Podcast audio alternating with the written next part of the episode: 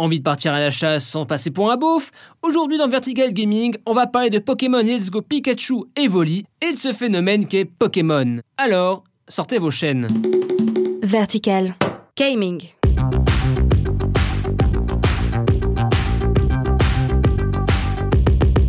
Salut, c'est Etienne et vous écoutez Vertical Gaming, votre rendez-vous hebdo consacré aux jeux vidéo.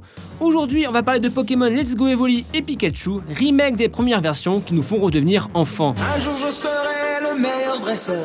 Alors que les joueurs attendent une nouvelle génération pour succéder à Soleil et Lune sur Switch, toujours prévu pour 2019, Game Freak nous sort un remake de Pokémon Jaune sur nos Switch. Débutez l'aventure Pokémon pour la première fois sur Nintendo Switch. Alors j'ai employé le terme remake, on retrouve les étapes clés, les badges, la Team Rocket, la Ligue, mais on suit des nouveaux héros.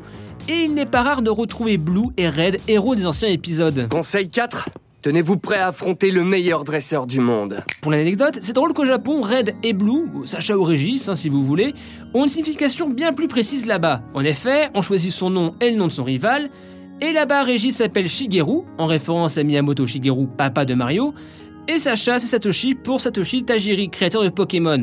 Grosse rivalité chez Nintendo. Ça fait une plombe que je t'attends. Minable. Bref, des changements dans le déroulé, mais aussi dans les mécaniques de jeu. On se retrouve avec des captures à la Pokémon Go.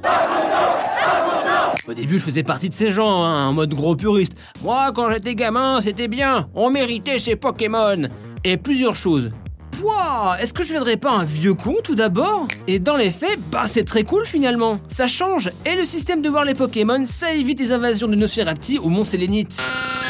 Après oui, de façon globale, le jeu est relativement plus simple, mais je trouve que c'est une bonne porte d'entrée pour la nouvelle génération de joueurs.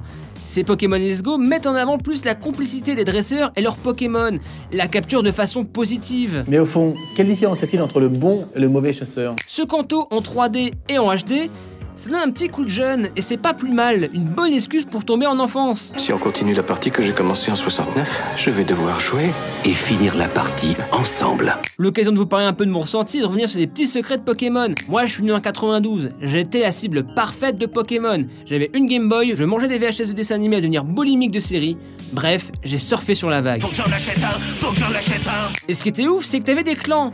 Ceux qui avaient Pokémon bleu, ceux qui avaient rouge, ou encore plus loin, ceux qui choisissaient Salamèche, Bulbizarre ou Carapuce. Bon, je vous cache pas, je suis à 1000% Carapuce, il est cool, il a un gang, et une paire de lunettes qui le font passer pour Kamina de Guren Lagan.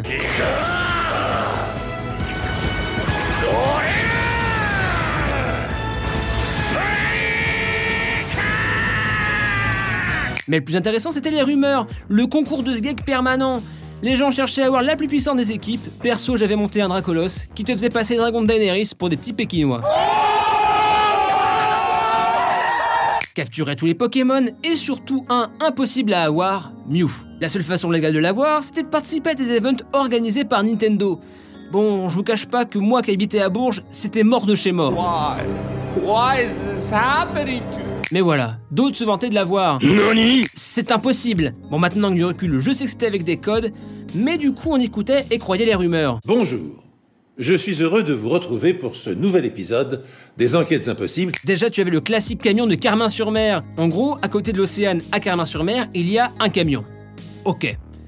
Sauf que je sais pas comment on en est arrivé à là, mais on était persuadé qu'il fallait le pousser avec la CS Force pour l'obtenir. Ok. Sauf que c'est pas simple pour y aller. En effet, on peut y aller qu'une fois dans cette zone, obligé de filouter pour passer à cinématique sans faire partir le paquebot.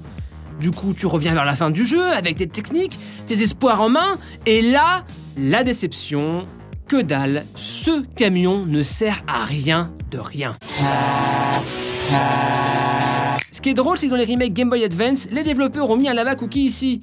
Bon, pas de Mew, mais drôle de voir ce clin d'œil pour l'un des plus gros mensonges de mon enfance. Parce que là, là, c'est trop.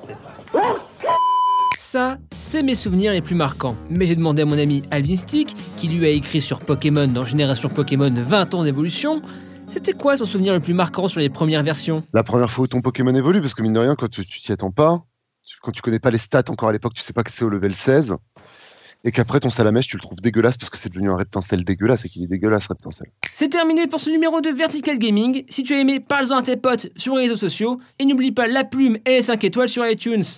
Sur ce, à plus dans le stage bonus. Gaming.